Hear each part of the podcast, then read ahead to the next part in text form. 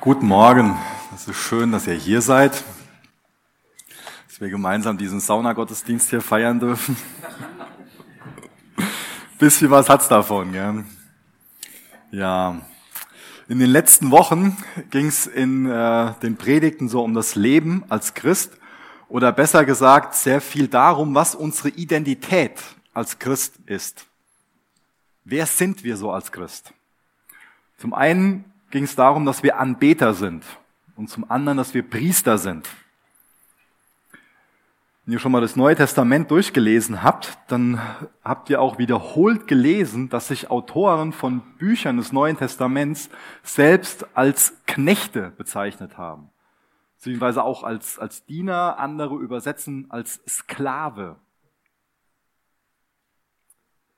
Zum Beispiel der Halbbruder von Jesus, der Jakobus, nennt sich selbst in Jakobus 1, Vers 1 Sklave oder Knecht Jesu Christi. Taktisch finde ich das ein bisschen unklug. Wäre es nicht besser von ihm, wenn er da schreiben würde, so hier, ich, der Bruder von Jesus hier, also so, wenn einer die Peilung haben muss, dann ich, jetzt hört mal auf mich könnte ich, wäre jetzt ja menschlich nachvollziehbar, wenn man das so als Halbbruder von sich denken würde. Aber ich finde es faszinierend, dass sich Jakobus selbst als ein Knecht Jesu bezeichnet. Ganz schön demütig von ihm. Und nicht irgendwie künstlich demütig, sondern wirklich demütig. Auch der Paulus bezeichnet sich mehrmals als ein Knecht Gottes. Aber auf der anderen Seite betont er zum Beispiel in dem Brief an die Römer oder auch in dem Brief an die Galater, wenn wir da an Galater 5, Vers 1 denken, ganz stark, dass wir feststehen sollen in der Freiheit. Wie passt das denn jetzt zusammen, diese beiden Konzepte? Dass man sich auf der einen Seite selbst als Knecht sieht, andere übersetzen als Sklave. Ich meine, Sklave und Freiheit, das ist ja schon eine Sache, die, das kollidiert ja miteinander. Wie passt das zusammen? Dass Paulus da beides quasi behauptet. Auf der einen Seite hat er sich dafür entschieden, ein Knecht Jesu zu sein und auf der anderen Seite betont er so die Freiheit, die man als Christ hat. Ich denke, das ist eine bedenkenswerte Frage, wie das beides im Zusammenhang miteinander steht und auch was das mit uns zu tun hat, dieses, diese Worte Knechte Jesu Christi. Bevor wir jetzt da ein paar Verse aus einem Gesetzestext lesen im Alten Testament, bete ich noch mit uns. Jesus, hab du Dank für heute Morgen. Danke, dass wir hier sein dürfen. Danke, dass wir dein Wort haben, dass wir diese Gemeinde haben, dass wir diesen Ort haben, wo wir uns versammeln dürfen in deinem Namen. Jesus, das, was hier heute Morgen geschieht, das soll in deinem Namen sein. Das soll dir zur Ehre sein. Jesus, wir wollen uns dir unterordnen. Ich bitte dich, dass du mir hilfst, dein Wort so weiterzugeben, wie du das willst, dass es so verstanden wird, wie du es verstanden haben willst, dass es erbauend für uns als Gemeinde ist, dass es dich ehrt und dass es zu unserem Wachstum beiträgt. Jesus, wir wollen dir ähnlicher werden und wir wollen von dir lernen, was es bedeutet, dich wirklich mit unserem ganzen Leben zu lieben. Jesus, hilf du uns dabei, dich mehr zu lieben. Amen. Ihr dürft gerne mit mir aufschlagen aus 2. Mose 21. Da lesen wir das allgemeine Gesetz über hebräische Sklaven.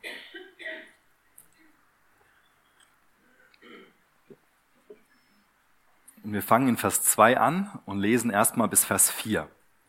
2. Mose 21, Vers 2 lese ich aus Gottes Wort. Wenn du einen hebräischen Sklaven kaufst, soll er sechs Jahre dienen. Im siebten aber soll er umsonst frei ausziehen. Falls er allein gekommen ist, soll er auch allein ausziehen. Falls er Ehemann einer Frau war, soll seine Frau mit ihm ausziehen. Falls ihm sein Herr eine Frau gegeben und sie ihm Söhne oder Töchter geboren hat, sollen die Frau und ihre Kinder ihrem Herrn gehören und er soll alleine ausziehen. Im alten Israel gab es wie in der gesamten Antike Menschen, die nach dem Prinzip der Knechtschaft für andere gearbeitet haben. Und die waren in einem gewissen Sinne Sklaven. Wenn auch nicht in ja, so einem brutalen und erniedrigten Sinne, wie das für uns heute ja vom Verständnis oft ist. Wenn wir das Wort Sklave hören, denken wir ja oft an Erniedrigung und an Brutalität. Und mir ist wichtig, jetzt mit euch mal so einen kleinen Ausflug zu machen zum Thema Sklaverei. Weil ich glaube, dass es lohnenswert ist, sich ein bisschen damit auseinanderzusetzen. Wenn man so das Alte Testament liest, dann höre ich immer wieder, dass Geschwister über gewisse Stellen stolpern.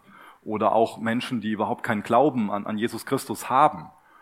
Die ähm, auch zum Teil über sowas wie so ein Sklavengesetz stolpern und sich fragen, wie passt sowas überhaupt in die Bibel hinein? Warum gibt es da überhaupt so ein Sklavengesetz? Die so ein bisschen unterstellen, dass Mose jetzt hier auch die Sklaverei einführt.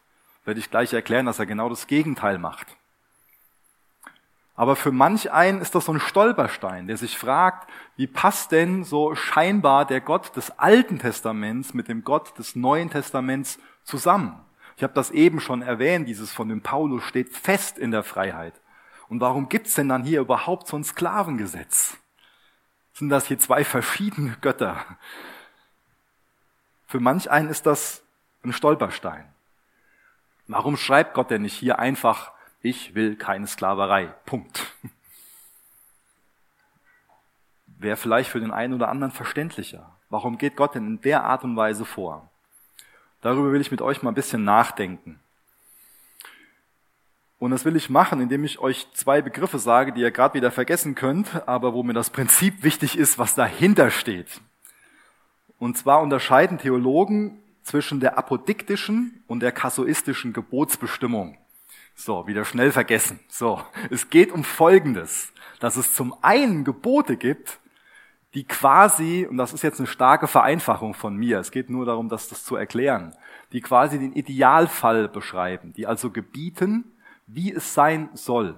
Zum Beispiel bei den zehn Geboten. Das trifft auf die ganzen zehn Gebote zu, wo wir gesagt bekommen, so und so sollst du dich verhalten.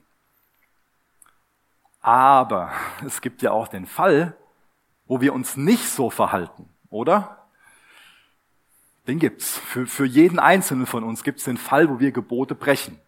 Und auch für diesen Fall gibt es Gebote. Und das ist jetzt diese zweite Kategorie.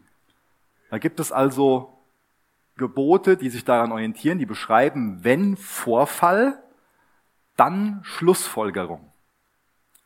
Vor einiger Zeit habe ich mal über das Thema Scheidung, Wiederheirat gepredigt und ähm, in dem Zusammenhang dürfte einigen von euch dieses, dieses Wort Notordnung ein Begriff sein. Gott gibt uns eine gewisse Ordnung. Wir Menschen sind immer wieder dabei, diese Ordnung zu zerstören und dann schenkt Gott uns so viel Gnade, dass wir in der Unordnung eine neue Ordnung aufstellen können. Und das ist diese zweite Kategorie. Da gibt's ganz allgemeine Gebote mit Vergebung, Versöhnung, Bekenntnis, Reue. Das beschreibt das Neue Testament ganz allgemein in Bezug auf Sünde an vielen Stellen.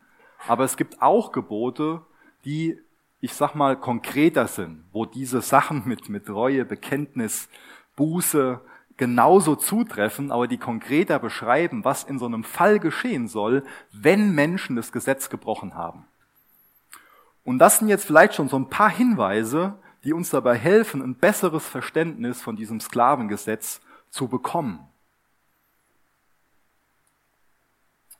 Es ist nicht so, dass Mose jetzt hier die Sklaverei einführt. Absolut nicht. Wenn man sich gründlich damit auseinandersetzt, erkennt man, welche Rechte und welche Würde dann durch diese Gebote Sklaven verliehen bekommen, dass es schlussendlich auch die Gesetze dazu beigetragen haben, dass die Sklaverei abgeschafft wurde. Und dass man an sich bei den Geboten, hier gegeben wurden, gar nicht mehr wirklich von Sklaven reden kann. Geht es hier wirklich um Sklaverei? Ich habe das eben schon erwähnt. Normalerweise gehen wir dann jetzt davon aus, so dieses ganz brutale, und um sowas geht's hier an sich gar nicht. Schlussendlich wurden die Gesetze dazu gebraucht, diese Gebote, die hier gegeben sind, um den Sklaven eine gewisse Würde zu verleihen als Diener. Ihnen wurden Rechte gegeben. Sie wurden rausgeführt aus der Unterdrückung. Und dem Ganzen Thema Sklaverei wurden enge Grenzen gegeben. Denn Gott spricht diese Gesetze hinein in eine Kultur, wo es ganz normal war, dass in einer ganz grausamen Art und Weise Sklavendienst eingefordert wurde. Das ist die Situation, die Gott hier vorfindet. Das haben die Menschen eingeführt, Sklaverei, in einer ganz grausamen Form. Und genauso wie wenn wir jetzt ein Kapitel nach, nach hinten gehen, 2. Mose 20, wenn wir daran erinnert, ich glaube in dem ersten Vers oder im zweiten Vers, ähm, wo sich Gott als der Gott vorstellt, der sein Volk aus der Sklaverei herausgeführt hat. Und dann geht's jetzt hier ein Kapitel weiter darum, wie gesagt, dass die Sklaven gewisse Rechte anvertraut bekommen. Wenn wir jetzt noch ein bisschen größer uns das Thema angucken, dann gibt's vier grundlegende Möglichkeiten, wie ein Hebräer ein Knecht von einem anderen Hebräer werden konnte.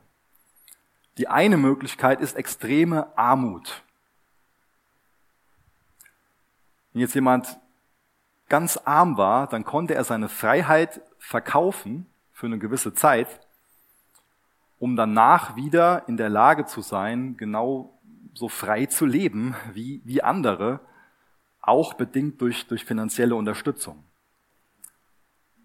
Die nächste Möglichkeit war, dass es ähm, damals ist für uns auch schwer vorstellbar, die Möglichkeit gab, dass ein Vater seine Tochter als eine Dienerin jemandem verkauft hat, wo danach feststand, nach einer gewissen Zeit wird sie einen von seinen Söhnen heiraten und dadurch Teil von der Familie. Das war einfach kulturelle Praxis. Eine andere Möglichkeit war, dass sich jemand, der Konkurs gegangen ist, ähm, dann zu einem Diener von seinen Gläubigern machen konnte.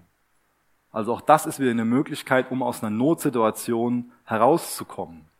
Genauso wie die vierte Möglichkeit, dass ähm, ein Dieb, der nicht in der Lage war, so eine angemessene Entschädigung zu zahlen, dass der sich selbst seine Freiheit jemand anderem dann, dem Geschädigten, geben konnte, um dann auch aus dieser Notsituation herauszukommen. Das heißt, das, was jetzt hier als Sklaverei bezeichnet wird, fing mit einer persönlichen Entscheidung an oder zumindest war es gemeinsam vereinbart. Und es hat in vielen Dingen, in vielen Situationen geholfen, um aus einer Notsituation wirklich herauszukommen. Das nächste, das ist ganz wichtig, das ist nur von einer begrenzten Dauer gewesen. Das war nie lebenslang verpflichtend, sondern sechs Jahre lang. Und dann wurde die Person wieder freigelassen. Deswegen ist es vielleicht auch besser, hier von einem vertraglich gebundenen Arbeiter zu reden. Und damit verharmlose ich das nicht. Ganz im Gegenteil. Und es war stark reguliert. Wir sollten verstehen, dass das jetzt hier nicht so ein, ein ganz mieser Kreislauf ist, wie das heute noch ist. meine, es gibt heute mehr Sklaven, als es jemals zuvor gab. Ist wahrscheinlich den wenigsten bekannt, aber bedingt durch Menschenhandel, Prostitution und so weiter gibt es heute mehr Sklaven, als es jemals vorher zu einem Zeitpunkt gegeben hat. Und da ist nicht die Perspektive, irgendwann rauszukommen, im Normalfall. Aber wenn wir dann jetzt hier ins fünfte Buch Mose gehen, ich lese das mal schnell vor, fünfte Buch Mose 15, Vers 13 bis 15, da lesen wir dann, und wenn du ihn freigibst, sollst du ihn nicht mit leeren Händen von dir gehen lassen, sondern du sollst ihm aufladen von deinen Schafen, von deiner Tenne, von deiner Kelter, sodass du ihm gibst von dem, womit dich der Herr, dein Gott, gesegnet hat. Und sollst daran denken, dass du auch Knecht warst in Ägyptenland und der Herr, dein Gott, dich erlöst hat.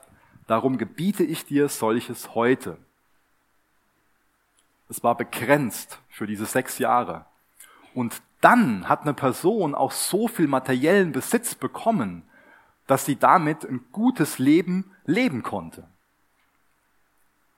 Also wir sehen eine ganz stark regulierte Sache und ein Ausweg für ganz viele aus einer Notsituation. Und das war zeugnishaft, was da in Israel passiert ist. Das war beschämend für ganz viele andere Nationen drumherum, für die Kanaaniter und so weiter. Dass dadurch auch so eine Freiheit im Land war und Menschen aus Notsituationen herausgeführt wurden und sie konnten wieder leben, ohne in diesen Abhängigkeiten mit anderen zu sein. G. Campbell Morgan sagt dazu, eine sorgfältige Prüfung dieser Gesetze wird zeigen, dass sie die Sklaverei abgeschafft und durch eine Bündnisarbeit ersetzt haben. Ich finde das toll, wie Gott mit dieser Situation umgeht.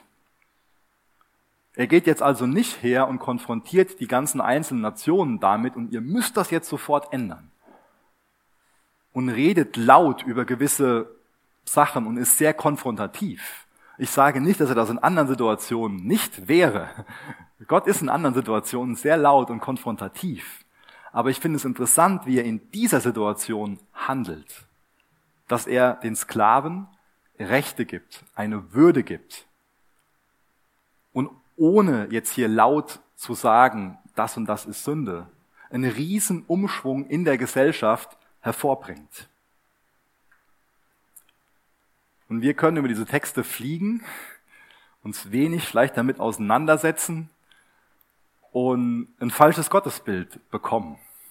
Gott unterstellen, dass er Sklaverei eingeführt hat, dass er sich damals anders verhalten hat. Aber dabei sehen wir, dass er für die gleichen Dinge steht, quer durch die ganze Bibel, wenn wir uns wirklich damit auseinandersetzen. Und das ist hier und da harte Arbeit, nicht über solche Dinge zu stolpern. Aber wie im echten Leben, uns fallen schon mal Dinge vor die Füße, die Stolpersteine für uns sein können und die für eine andere Person ein Trittstein sind, um wirklich weiterzukommen. Und dazu will ich uns Mut machen in Bezug auf unser ganzes Leben, dass wir mit Gottes Hilfe nicht über die Steine stolpern, die uns vor den Füßen liegen, sondern sie als Trittsteine nutzen, um daran zu wachsen. Und genauso können wir an solchen Bibeltexten, die für manch einen so ein Stolperstein sind, weswegen sich manch einer dann ja behauptet, ja Gott ist so und so grausam und da ist er so und so und wie ist es denn jetzt? Kann das für uns auch ein Punkt sein, wo wir in der Erkenntnis Gottes dran wachsen und wo wir als Frucht ihn anbeten, weil wir sehen, wie wunderbar er ist und wie, wie viele Sklaven er durch diese Texte in die Freiheit geführt hat. Jetzt hören wir mal auf mit dem Ausflug ähm, Sklaverei und lesen mal in Vers 5 weiter, weil wir da wieder zurück zu dem Thema kommen, wo ich eigentlich darauf hinaus will, wo es wieder viel um das Thema Anbetung geht ähm, von unserem ganzen Leben, wo es, wieder ja mehr um unser tägliches Leben als, als Christen geht. Aber auch dazu noch ein kurzer Spannungsbogen. Vers 5. 2. Mose 21 ab Vers 5.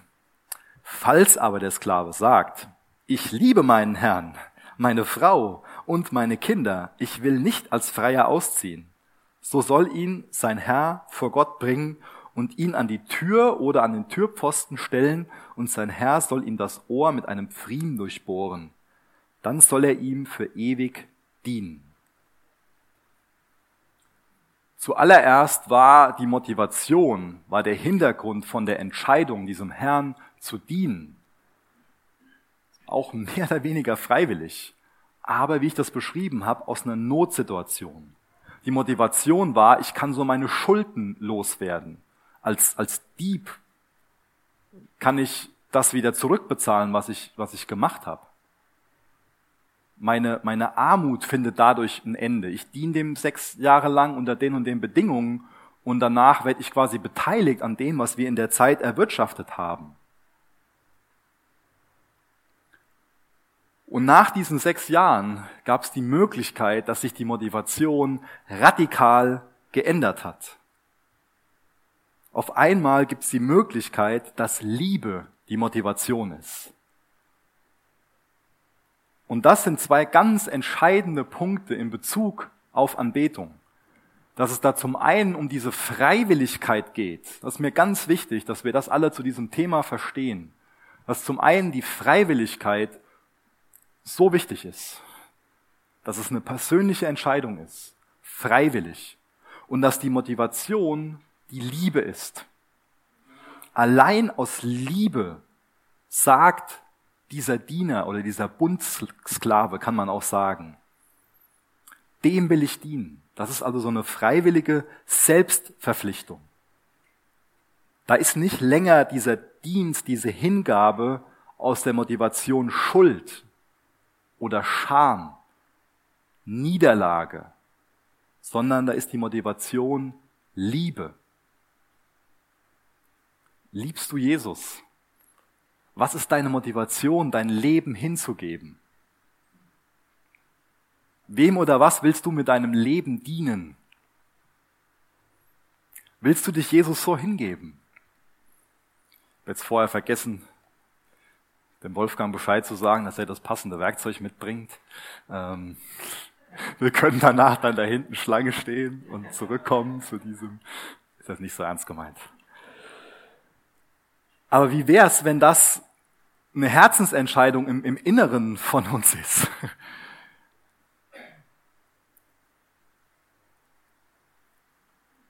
Nicht mehr Schuld, Scham oder Niederlage, sondern aus Liebe. Das ist die Motivation. Wenn wir Johannes 15, Vers 15 lesen, da sagt Jesus über uns, dass er uns nicht länger Knechte nennt, sondern dass er uns als Freunde bezeichnet. Aber wir sehen bei vielen Männern Gottes, dass sie sich selbst als Knechte bezeichnen. Für sie ist das eine Ehre, ein Knecht Jesu zu sein. Und der Hintergrund davon ist, dass es eine Freiwilligkeit ist, eine freiwillige Entscheidung von ihnen, sich zu einem Knecht Jesu zu machen. Und die sind motiviert von dieser Liebe. Gott will uns nicht einfach nur so ausquetschen. Er will nicht so einen Vorteil aus uns ziehen. Er hat unseren Dienst gar nicht nötig. Er kann alles, was er in dieser Welt bewirken will, genauso auch ohne uns bewirken. Er ist souverän, er ist nicht auf uns angewiesen. Aber wir dürfen Teil von dem sein, was er in dieser Welt gerne tun will. Aber Gott nutzt nicht Schuld, Angst oder Herablassung, um uns irgendwie zu einer Unterordnung zu zwingen, uns irgendwas aufzudrängen, sondern er möchte innigen und authentischen, echten Lobpreis von seinem Volk. Das zieht sich durch die ganze Schrift hindurch. Er möchte unsere echte Zuneigung. Er möchte freiwillige Gaben. Ein Herz, was sich ihm aus einer freiwilligen Entscheidung zuwendet. Aus Freude, aus Liebe, weil er als derjenige gesehen wird, der er wirklich ist der besser ist, als wir das überhaupt erahnen können. Und der seine Liebe für uns am Kreuz bewiesen hat. Ein für alle Mal. Wir sind nicht nur Werkzeuge in seiner Hand, sondern in erster Linie Kinder in seinen Armen. Wie bewegt uns das? Lassen wir uns bildlich gesprochen so von ihm lieben, in den Arm nehmen oder wollen wir seine Liebe gar nicht? Das kann eine ganz, ganz tiefe Freude sein, Gott zu dienen und sich ihm so hinzugeben. Das hebräische und auch das griechische Wort für Anbetung, das bedeutet unter anderem beides, sich vor Gott zu beugen. Freiwillig sich unter Gott zu beugen. Anbetung ist also so die komplette Unterordnung unseres Seins unter Gott. Aber das geht natürlich unserer gefallenen Natur gegen den Strich. Normalerweise wollen wir unser eigener Herr sein, unser eigener Meister. Wir wollen bestimmen. Unser Wille soll geschehen. Aber aus einer Freiwilligkeit heraus können wir sagen, Jesus, dein Wille soll geschehen. Aus einer Freiwilligkeit können wir uns an den Türpfosten stellen und unser Leben ihm hingeben. Die Wahrheit ist, dass wir so oder so nicht wirklich unser eigener Herr sind, sondern dass wir irgendeiner Sache dienen.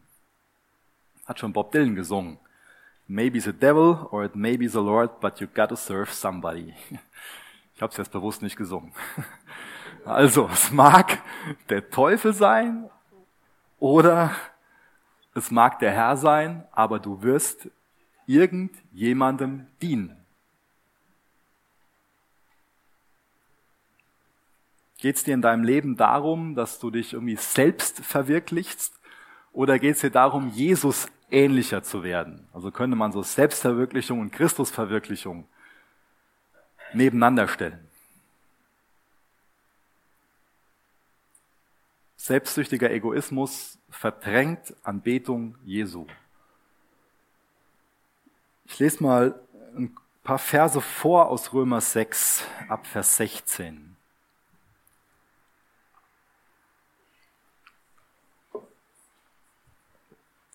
Römer 6, Vers 16.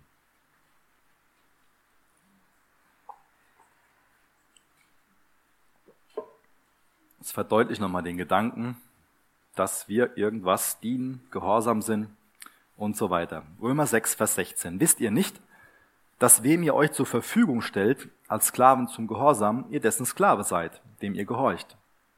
Entweder Sklaven der Sünde zum Tode oder Sklaven des Gehorsams zur Gerechtigkeit. Gott aber sei Dank, dass ihr Sklaven der Sünde wart, aber von Herzen gehorsam geworden seid, dem Bild der Lehre, dem ihr übergeben worden seid. Frei gemacht, aber von der Sünde seid ihr Sklaven der Gerechtigkeit geworden. Nur in der Abhängigkeit zu Jesus finden wir wirklich die größtmögliche Freiheit. Nur in der Abhängigkeit zu Jesus finden wir wirklich größtmögliche Freiheit. Galater 5, Vers 13 betont das auch nochmal. Ihr seid berufen, liebe Freunde, in Freiheit zu leben. Nicht in der Freiheit, euren sündigen Neigungen nachzugeben, sondern in der Freiheit, einander in Liebe zu dienen. Immer wieder diese Betonung auf dieser Freiheit, auch auf der Freiwilligkeit. Freiwilligkeit und Liebe, das ist in Bezug auf Anbetung Jesu ganz, ganz wichtig. Wir dienen Jesus nicht, weil wir irgendwie Angst vor der Hölle haben, sondern wir wählen es, ihm zu dienen, weil er uns liebt, weil wir seine Liebe am Kreuz sehen, weil wir sein, sein Wesen mehr und mehr erkennen. Erkenntnis ist Stückwerk. Mehr und mehr erkennen wir, wer er ist, wie heilig, wie erhaben er ist. Und umso mehr geben wir uns ihm hin. Sklaven dienen ihrem Meister aus Zwang. Die müssen gehorchen, weil sie sonst die Konsequenz fürchten. Aber so ein Bundsklave, das ist das, wie sich die Autoren des Neuen Testaments gesehen haben, diese Freiwilligkeit. Ich gebe mein Leben Jesus hin. Die dienen nicht aus Zwang oder aus Angst vor den Konsequenzen, sondern da ist die Motivation die Liebe. Die entscheiden sich aus Liebe zu bleiben. Kein Dienst aus Zwang, Angst oder Pflichtgefühl. Unser Herz sehnt sich normal danach, sein eigener Meister zu sein. Aber wir wissen, es gibt keinen besseren Meister. Wir sind für uns selbst ein schlechterer Meister als Jesus. Deswegen machen wir Jesus zu unserem Meister, demjenigen, dem wir gehorsam sind.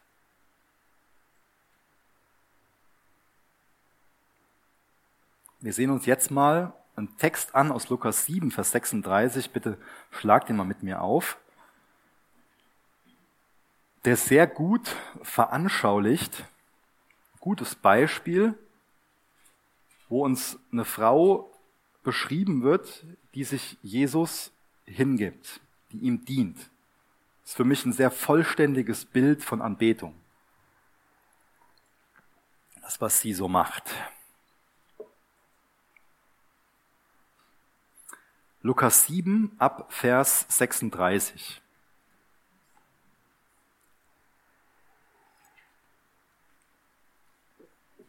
Es bat ihn aber einer der Pharisäer, dass er mit ihm essen möge.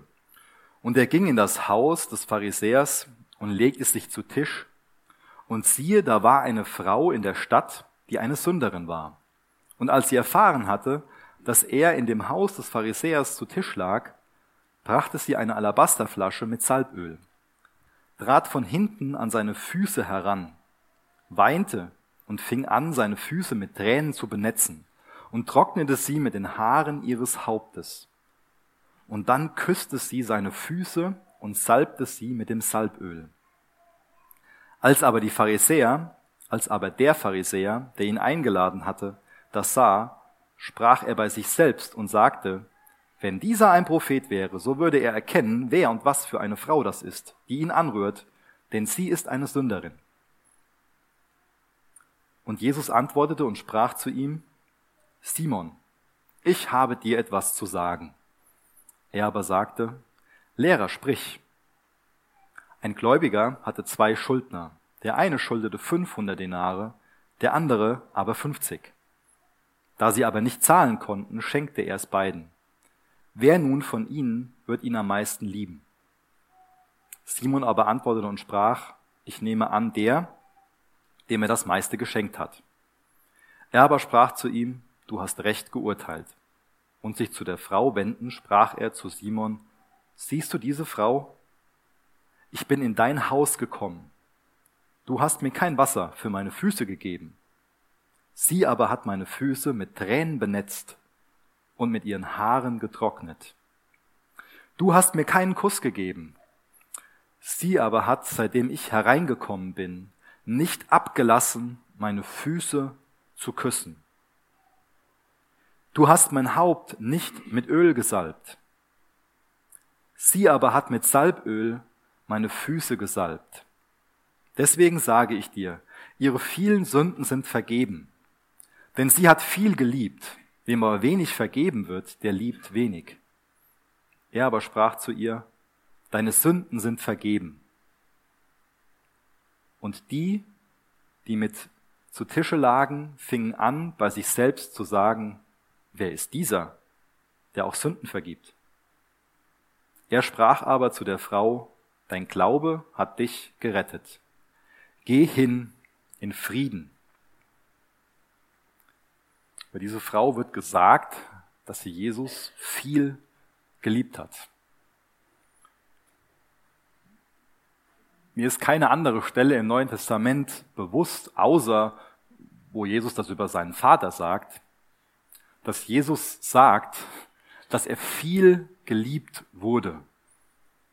Das heißt, wir sollten uns das aufmerksam angucken, wenn wir Jesus lieben wollen.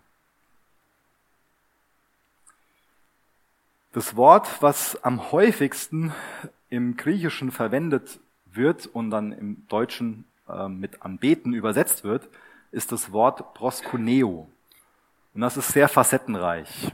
Zum einen bedeutet das Wort sich vor Gott hinwerfen.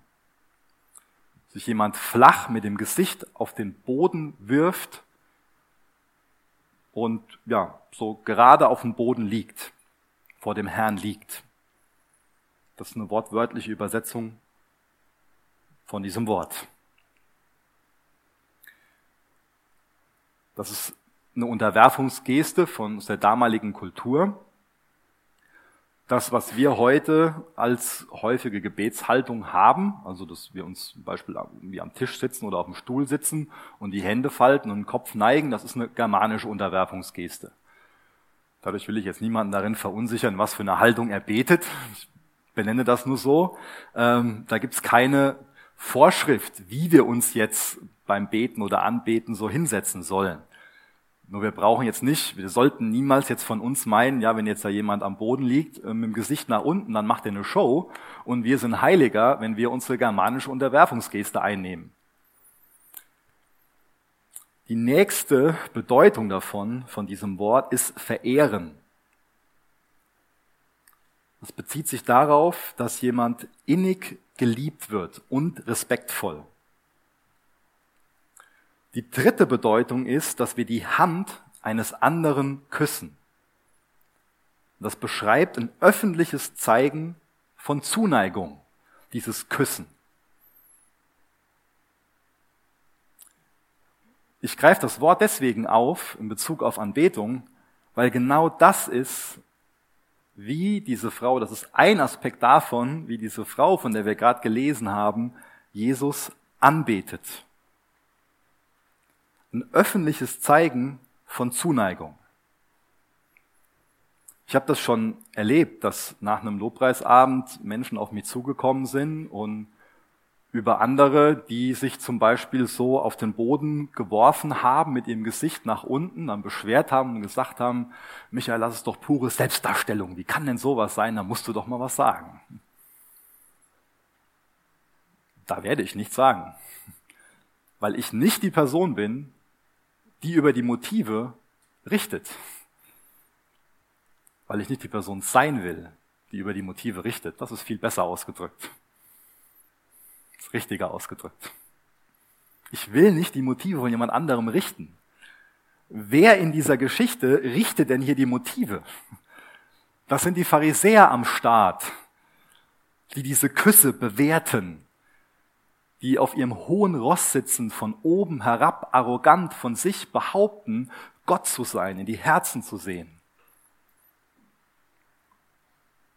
Wem gleichen wir denn oft eher? Der Sünderin, die eine Sünderin ist, weil der, der ihr das bewusst ist, dass sie eine Sünderin ist, die zu Jesu Füßen liegt,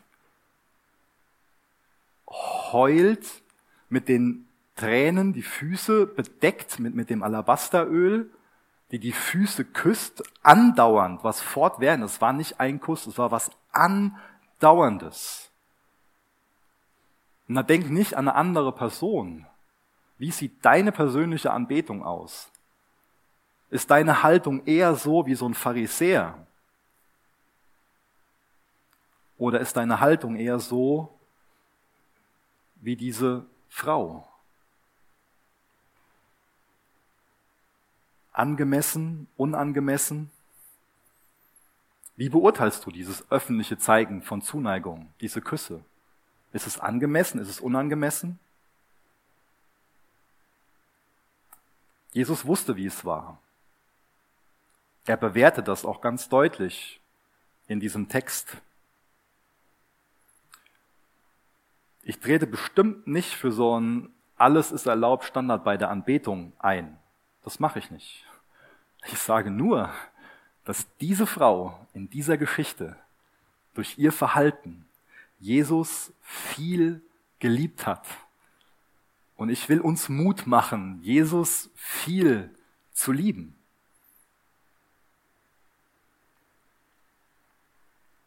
Und ich will uns davor warnen, die Motive von anderen Personen zu richten, sei es von dem Lobpreisteam oder anderen Personen, die im Raum Jesus anbeten und das irgendwie körperlich ausdrücken. Anbetung drückt sich körperlich aus.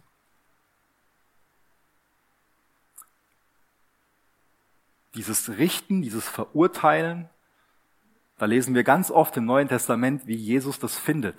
Dass es ihn nicht ehrt, dass es ihn nicht anbetet und dass es sündiges Verhalten ist, wo er Personen zur Buße auffordert. Und wo das in unserem Herzen ist, sollten auch wir das tun. Nochmal zur Unterstützung von dem Gedanken, Erinnerung an eine alttestamentliche Geschichte.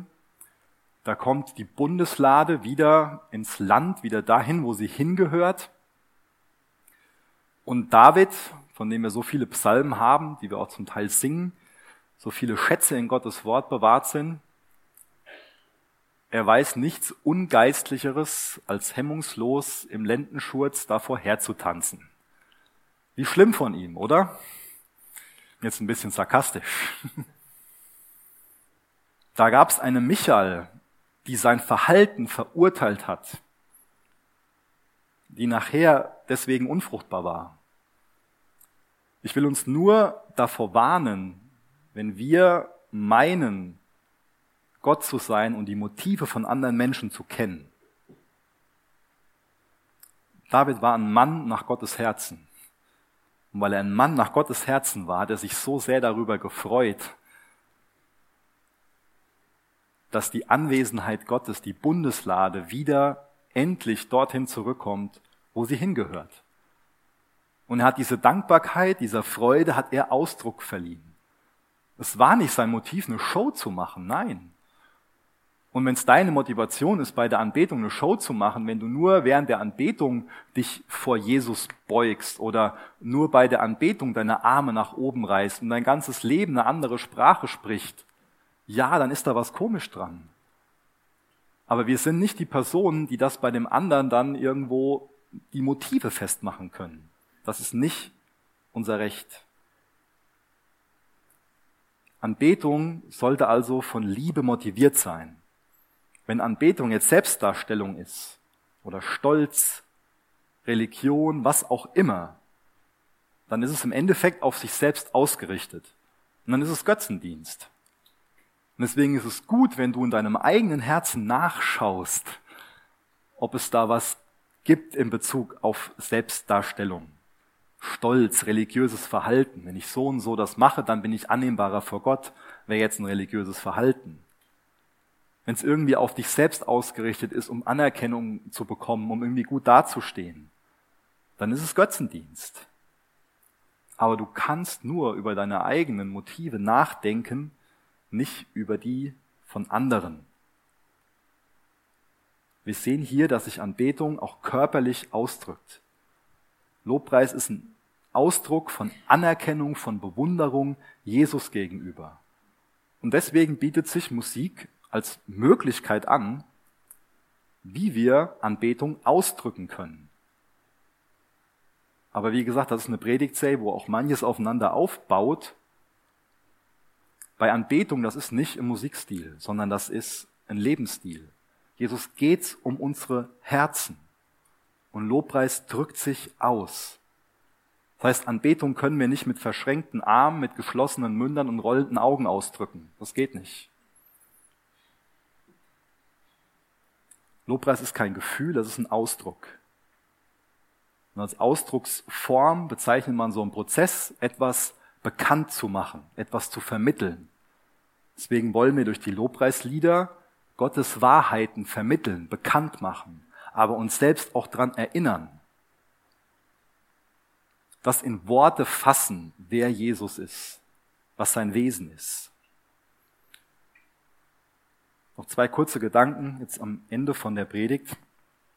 Ich habe noch mal so durch die Offenbarung gelesen und mir sind zwei Dinge in Bezug auf Anbetung ähm, aufgefallen.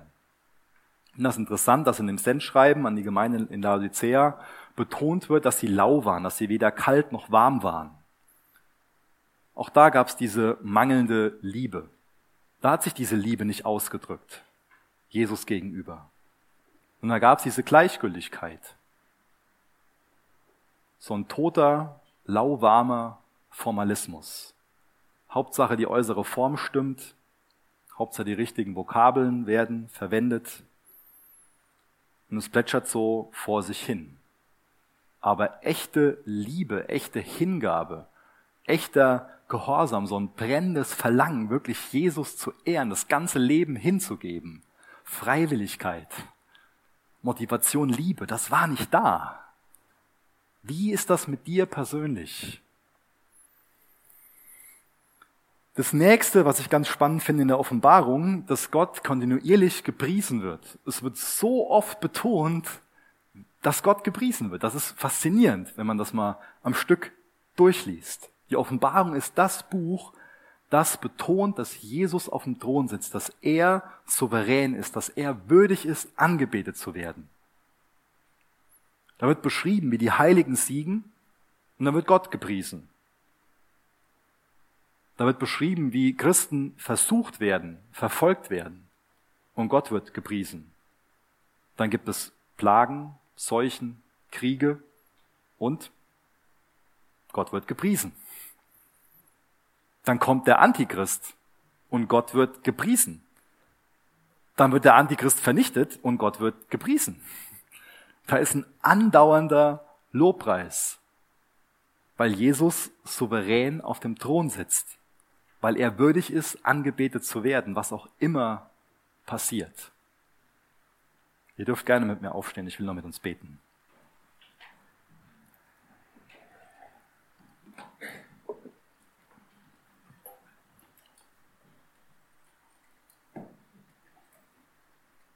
Jesus, du kennst die Motive, die in unserem Herz sind. Du weißt, was uns bewegt, ob wir durch irgendwas unsere Schuld, die wir dir gegenüber aufgeladen haben, durch irgendwas für ein Verhalten das äh, wegwischen wollen, ob wir uns selbst darstellen wollen, welche Ziele wir mit unserem Leben verfolgen, wem wir dienen wollen, wem wir gehorsam sein wollen, wem wir verehren wollen. Du kennst unser ganzes Herz. Und Jesus, ich bitte dich, dass du jetzt auch die Zeit, wo wir dich durch Lieder anbeten, gebrauchst, um mich persönlich, Jesus, um jeden einzelnen von uns Dinge, die wir in unserem Herzen haben, ins Bewusstsein zu rufen. Für du uns in eine echte Umkehr und hilf du uns dabei, dich mit unserem ganzen Leben anzubeten. dir mit unserem ganzen Leben zu dienen. Jesus geht uns schon mal gegen den Strich, jemand anderen als unseren Meister anzuerkennen. Danke, dass du ein viel besserer Meister bist, als wir es uns vorstellen können. Gib uns ein zerbrochenes Herz. Mach, dass wir uns dir unterordnen und dich mit unserem ganzen Leben anbeten. In Jesu Namen. Amen.